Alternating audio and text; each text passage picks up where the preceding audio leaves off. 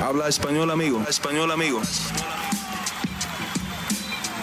Damas y caballeros, están escuchando Hablemos MMA con Danny Segura.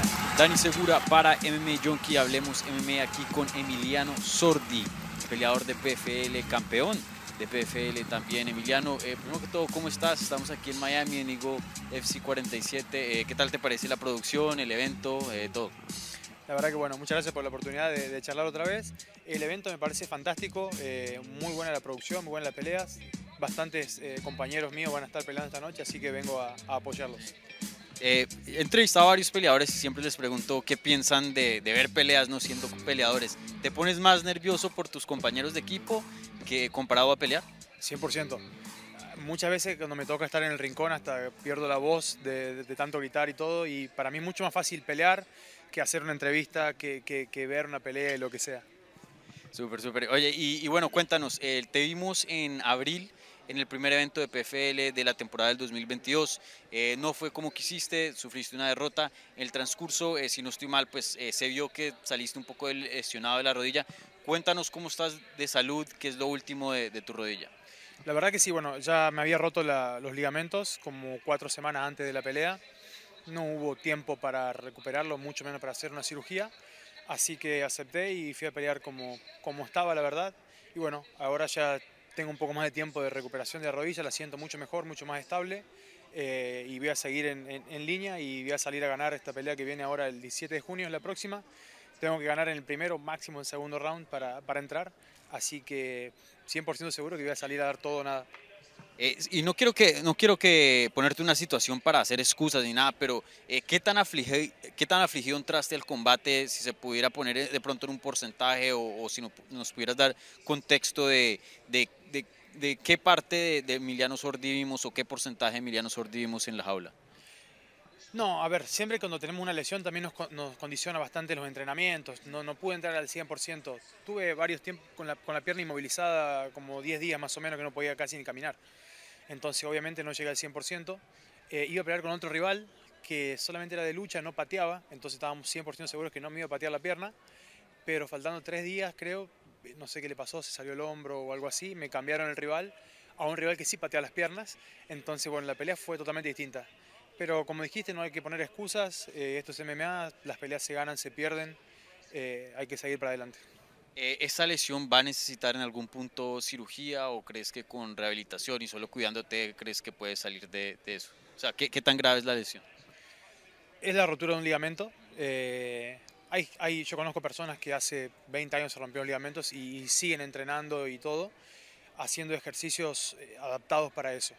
Eh, pero bueno, voy a ver cómo, cómo, termino este año y si necesito una cirugía la voy a hacer. Eh, prefiero parar tal vez dos o tres meses de entrenar una vez que termine el campeonato y, volver para el año que viene al 100%. Pero como te digo, me vengo sintiendo bastante bien. Eh, después de la pelea no paré de entrenar, tuve por ejemplo cuatro días, creo, sí, sin entrenar, volví a entrenar y, casi, a ver, el 50% de, de, lo entrenamiento era enfocado en, en la rodilla y hoy ya la siento mejor, entonces estoy pudiendo poner foco en otras, en otras partes de la pelea.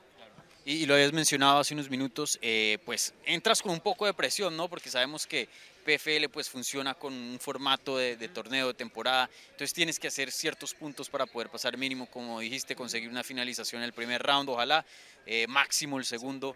Em, eh, ¿Haces eh, estrategia alrededor de eso para salir a matar de una? Eh, ¿Qué tanto afecta tu preparación y la estrategia entrando al combate ahora en, junio? A ver, mi, estilo siempre es salir a pelear desde que toca la campana, ¿no? Entonces yo siempre estoy buscando finalizar la pelea. No soy el tipo de peleadores que, suma puntos para llegar a la decisión de los jueces. La verdad que odio pelear más de dos rounds. Un round para mí está bien. Así que siempre mi, mi estilo de pelea es salir a pelear, a terminar la pelea lo antes posible no cambia mucho el, entrenamiento, siempre entrené para eso, fuerte, y, mi estilo de pelea no va a cambiar. Ya tengo, no sé, más de 30 peleas y, está en la personalidad de uno eso. Así que yo creo que no voy a cambiar y voy a salir para finalizar la, pelea en el primer round. Y, pero mentalmente te, pone presión eso de, oye, esta, o sea, está sí o sí. La verdad que no, trato de que no. Yo tengo un, coach, eh, un psicólogo deportivo que tratamos varios aspectos, ese es uno también. Eh, a ver, si gano no puedo ganar en el primero, está, vamos a ganar la pelea y, vamos a ver qué sigue después. Eh, pero tampoco quiero hacer una locura, cometer un error y terminar perdiendo yo en el primer round y dándole el, el pase a él eh, por, por un error mío, ¿no? Y bueno, estamos aquí e, en Miami, hoy día pues ya eres eh, residente de la Florida, estabas eh, del otro lado del país, en San Diego. Eh, cuéntanos, ¿qué tal tu experiencia en Sanford MMA, hoy día uno de los mejores gimnasios del mundo? cuéntanos tu experiencia entrenando y, qué tanto te, te, ha añadido y, te ha ayudado a tu juego. La verdad que va a cambiar mi juego un 100%. yo vivía en, en, San Diego, tenía muy pocos pesados para entrenar, te podría decir que uno solo pesado de, nivel en mi, gimnasio y después tenía que, hacer recorridos para entrenar boxeo en un, en lugar, jiu-jitsu en otro, buscando gente pesada. No había. En Sanford sobran. Creo que, a ver, más de 185 somos unos 20 o 30 y, hay heavyweights de, que pesan 260 o más. Entonces, el material humano sobra, eh, los coaches son muy buenos, la infraestructura de gimnasio nos brinda todo, tenemos el entrenamiento físico, eh, rehabilitación en el mismo gimnasio. Eh, tenemos seis o siete coaches disponibles todos los días para nosotros, así que sin embargo tengo que hacer un cambio.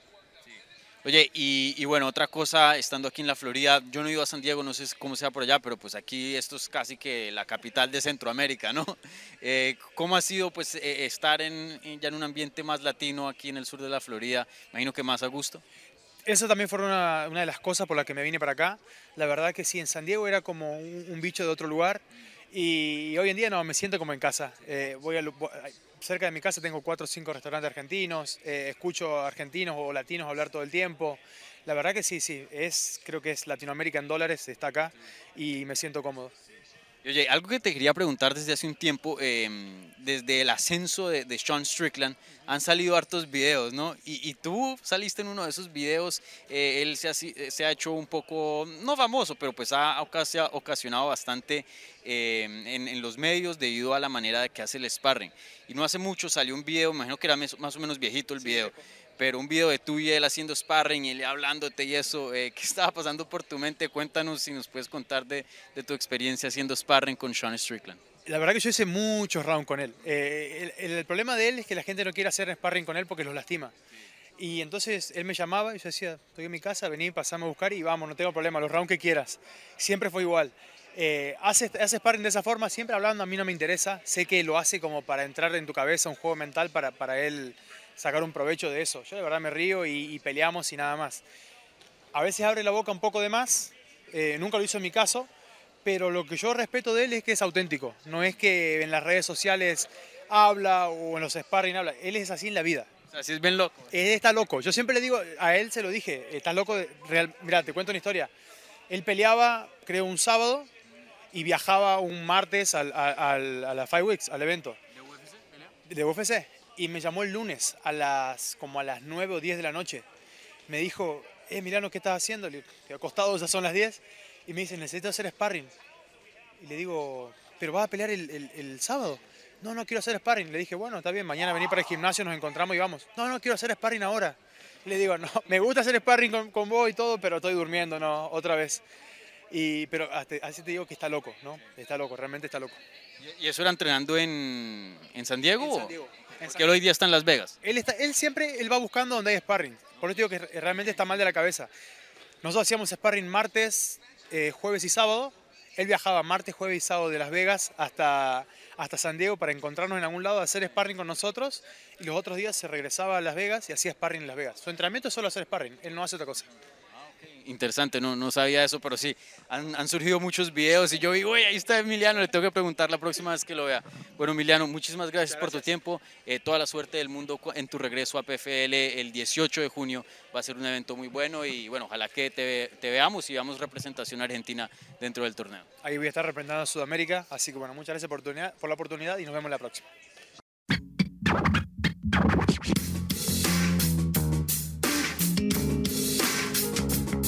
Gracias por escuchar Hablemos MMA. Si les gustó el show, los invitamos a que se suscriban en su plataforma favorita de podcast para recibir episodios semanales. También déjanos tu review o cualquier comentario. Pueden seguir Hablemos MMA en Twitter, Instagram y Facebook en arroba Hablemos MMA. Y me pueden seguir a mí en arroba Dani Segura TV. Hablamos la próxima semana.